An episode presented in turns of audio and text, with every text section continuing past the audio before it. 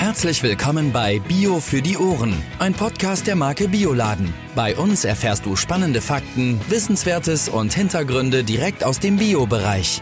Herzlich willkommen bei Bio für die Ohren. Heute wie immer mit Judith und Jan. Hallo. Moin Judith, grüß dich. Heute haben wir Christina Lüneburg zu Gast zu einem Thema, das jetzt gerade und besonders zum Beginn des Jahres ähm, für viele Menschen interessant ist. Wir sprechen über Ernährungsformen und dazu begrüße ich dich, Christina. Schön, dass du dabei bist. Ja, hi, ich freue mich auch. Christina, vielleicht magst du dich kurz vorstellen. Wer bist du und was machst du? Genau, also mein Name ist Christina Lüneburg, hast du schon gesagt. Ich bin Ökotrophologin und Diätassistentin und ich habe zwei Standbeine quasi, arbeite einmal bei der Kantine Zukunft in Berlin als wissenschaftliche Mitarbeiterin. Mein zweites Standbein sind eben ähm, Seminare und da hauptsächlich für die Weiling Akademie. Vielleicht magst du noch einmal ganz kurz sagen, was die ähm, Kantine Zukunft so macht.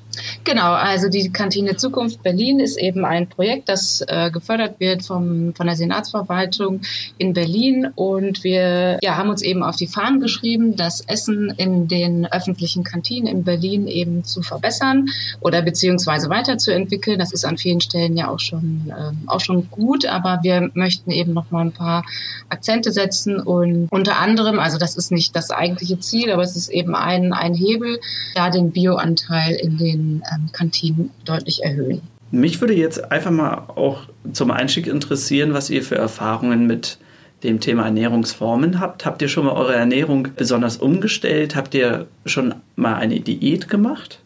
Und bevor wir auf die Frage eingehen, Christina, was ist der Unterschied zwischen Ernährungsform und Diät?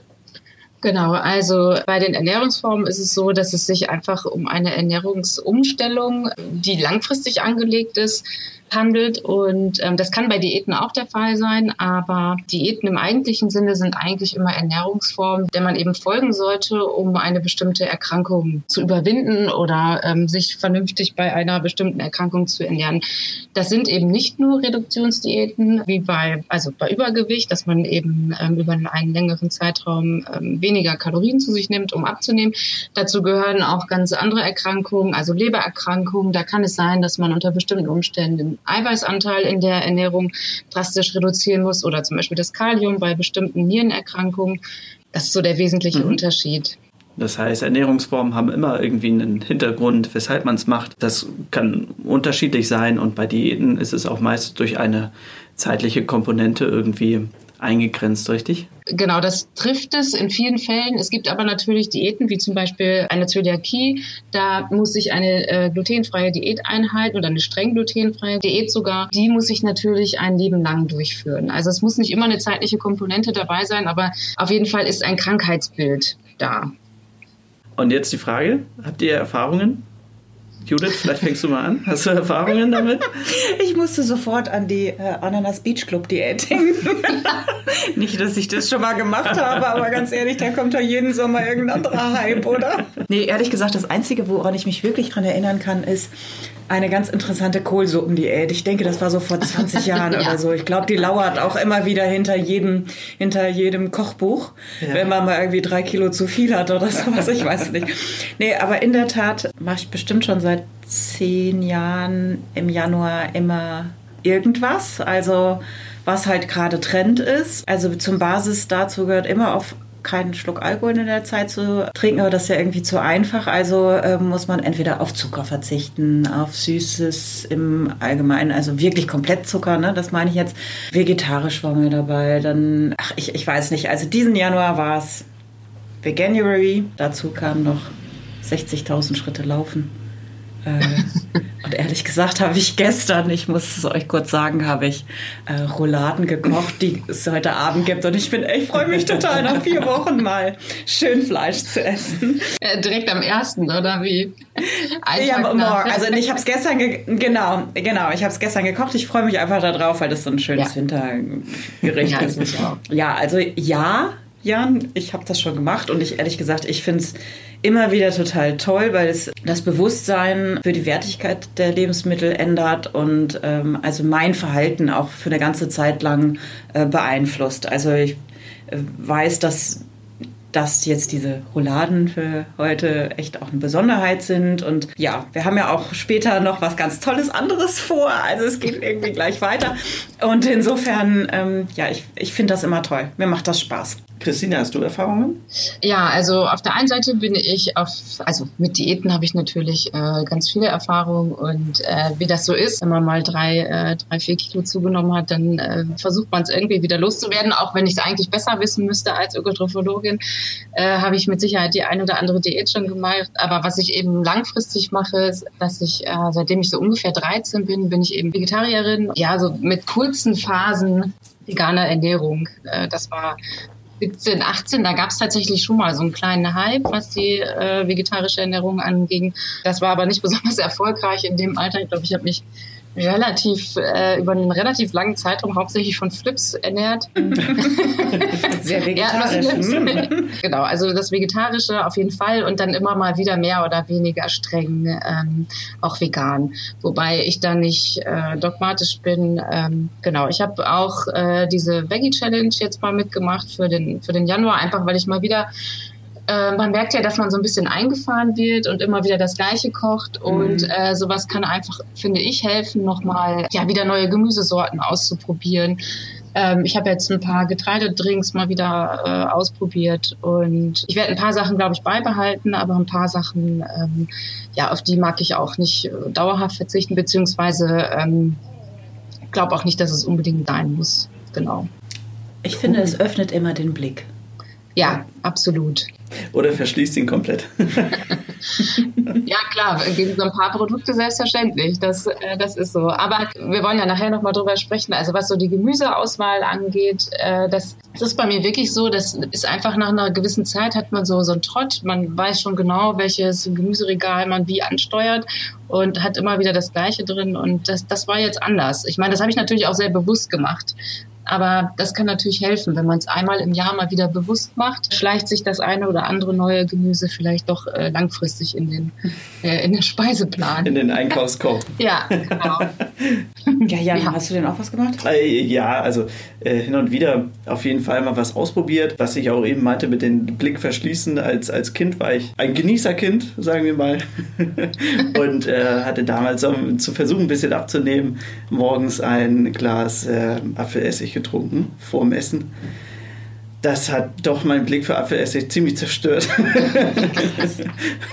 Aber ansonsten gab es äh, verschiedene Phasen. Äh, seit einigen Jahren äh, ist es doch bei mir auch, dass ich immer mehr vom, aufs Fleisch verzichte und mhm. Äh, besonders aber auch jetzt seit äh, Beginn des Podcasts tatsächlich, wo wir halt über verschiedene Themenbereiche sprechen, dass man da doch nochmal anderes ausprobiert und einfach, ähm, je mehr man sich mit dem Thema beschäftigt, äh, Spaß findet, andere Dinge auszuprobieren. Und das finde ich super, super schön einfach. Genau, deswegen freue ich mich umso mehr auf diesen Podcast. Ja, was haltet ihr davon? Wir gehen jetzt mal rein ins Thema, ne? Gerne.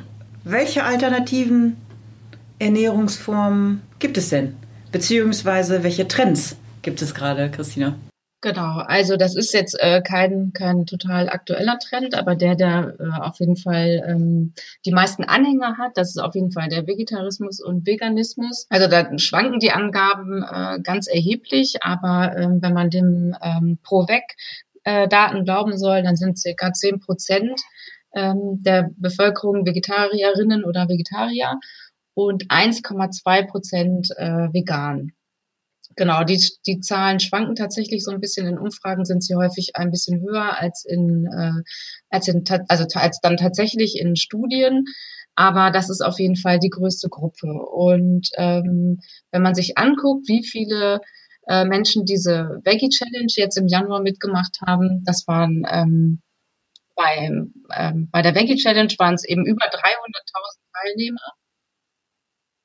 Ähm, das ist schon eine ganze Menge und dann kann man schon davon sprechen, dass auch wenn es jetzt kein besonders neuer Trend ist, dass es auf jeden Fall noch ein großer Trend ist. 300.000 Teilnehmer, ähm, woran hat, weißt du, woran man das festgemacht hat?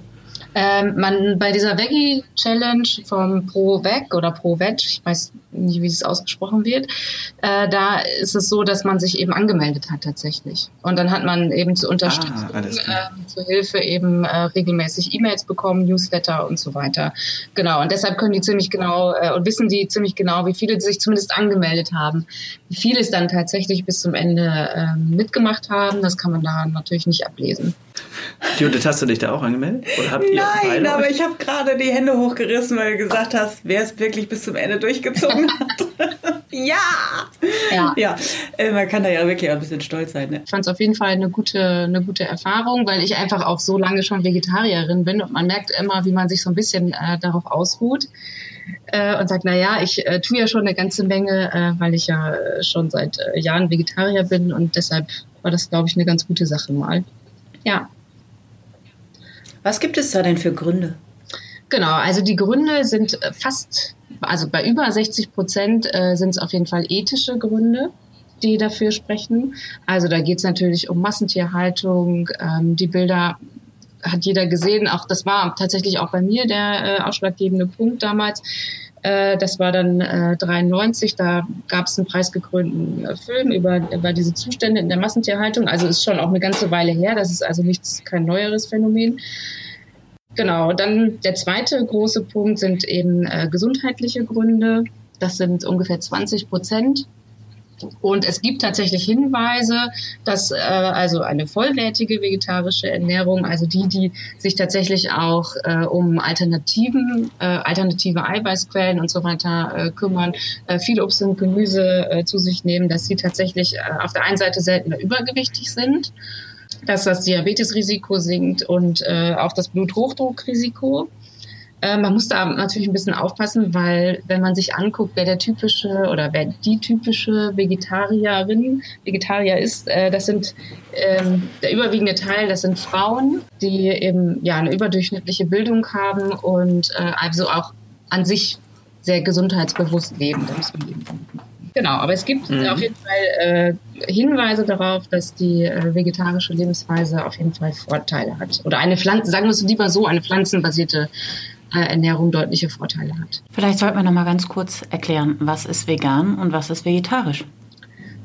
Genau. Das ähm, weiß natürlich auch nicht jeder, der hier zuhört. Also Das zumindest können wir Ja, nicht davon stimmt. ausgehen. Ja, Ja. Du, äh, du hast äh, vollkommen recht. Also bei Vegetariern ist es so, dass sie ähm, äh, Produkte, also auf Produkte verzichten, die von ähm, von toten Tieren stammen, also für das Tier eben getötet werden muss, ähm, während Veganer auch auf äh, tierische Produkte verzichten, die eben von lebenden Tieren, äh, also die dadurch produziert werden, also das äh, sprich Eier, Milch, ähm, Honig gehört noch dazu und ähm, eben andere Produkte wie Leder und so weiter, die eben jetzt nicht Lebensmittel sind, aber ähm, von toten Tieren eben ähm, entnommen werden. Welche Gründe waren für euch ausschlaggebend, dass ihr das ausprobiert habt?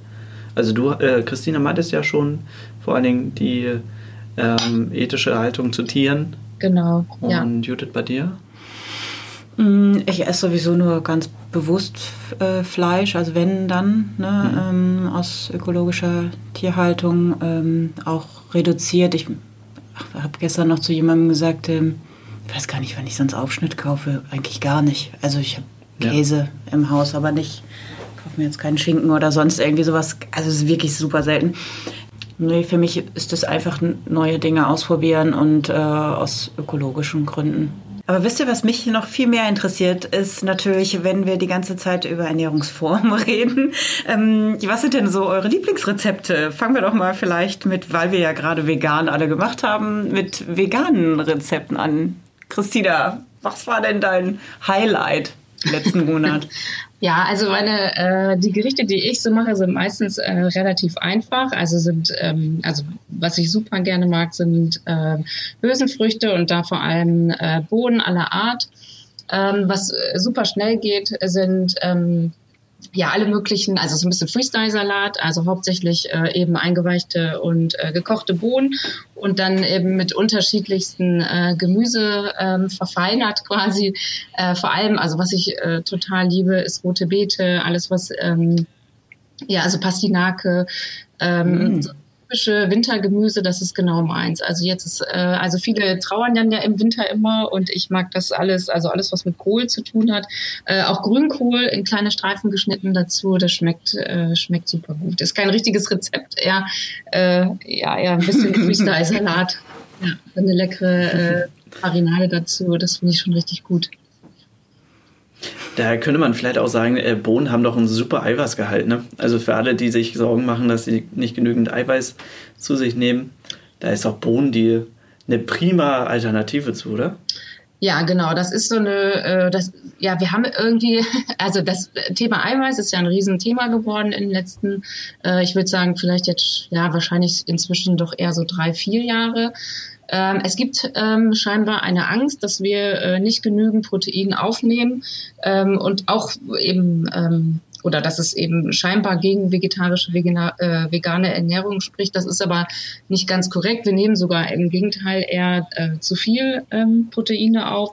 Und vegetarische Quellen sind genau, wie du schon gesagt hast, Bohnen, Linsen. Das sind so ähm, super gute Quellen äh, mit, äh, mit hohen Eiweißgehalten, richtig, genau. Super. Ach, da habe ich diesen Monat gar nicht drauf geachtet. Äh, Jan, was waren denn ähm, deine Lieblingsrezepte? Also ich habe ja letzten Monat gar nicht vegan gelebt, aber ähm, äh, Bohnen und generell Rohkost ist eigentlich bei mir immer an erster Stelle, wenn es darum geht. Ähm, ich bin aber auch tatsächlich äh, nicht allzu sehr bewandert, ähm, was vegane Rezepte angeht. Ich bin da ganz äh, offen und äh, mein, meine Ohren stehen weit äh, auf. äh, okay, nach unserem letzten Podcast mit Martin habe ich nämlich äh, ganz toll ganz viele verschiedene Wurzelgemüsesorten genommen. Ach, alles, äh, ich weiß nicht, Passinake und natürlich die zig verschiedenen Möhren und ich weiß gar nicht mehr, was da alles drin war. Das war wirklich toll. Und dann haben wir so ein, so ein Crumble gemacht. Ähm, kam dann veganer Parmesan, den wir selber gemacht haben, drüber. Und oh, das war echt lecker. Also immer was, was wirklich ganz anderes. Und dann habe ich, was ich wirklich hundertprozentig nochmal mache, ist so ein ähm, Strudel habe ich genommen, äh, Strudelteig vegan und dann ähm, mit ein bisschen Mandelmus bestrichen und dann äh, kam da rein ähm, Oliven, getrocknete Tomaten und was war da noch drin? Ach, Fenchel. Oh mein Gott, das war lecker. Mm. Dann äh, mit ein ganz bisschen Agavensirup, glaube ich, als Süßungsmittel dann aufgerollt natürlich und obendrauf schwarzer Sesam. Und Gott, das war so lecker. Das war also, das wäre wirklich unheimlich lecker. Ja klar, und dann auch solche Sachen ausprobiert wie äh, Burger, ne, Seitan-Burger oder sowas. Aber das hat mich alles gar nicht so getriggert. Ich fand eher wirklich diese reinen veganen Rezepte, fand ich noch besser. Also als diese analogen Sachen, möchte ich mal meinen. Ne? Also jetzt ist Seitan ja. nicht analog, aber das ist ja schmeckt wie. Ich ja. brauche gar nicht schmeckt wie, sondern ich brauche eher Eigengeschmack. Eigengeschmack. Also ja, sowas. Mhm. Also ich will nicht irgendwas, was wie Fleisch schmeckt, sondern ich will. Und das ist, glaube ich, auch das, was mich äh, diesen Monat richtig angetrieben hat, dass ich mir gedacht habe, nee, ich suche ja gar keine ähm, schmeckt wie Sache, sondern das ist eine ganz eigene Sache. Es ist ein veganes Rezept. Ja, ja? Genau. Es ist nicht der, der Hackbraten, der jetzt wie so schmecken soll wie bei Muttern. Mhm. So.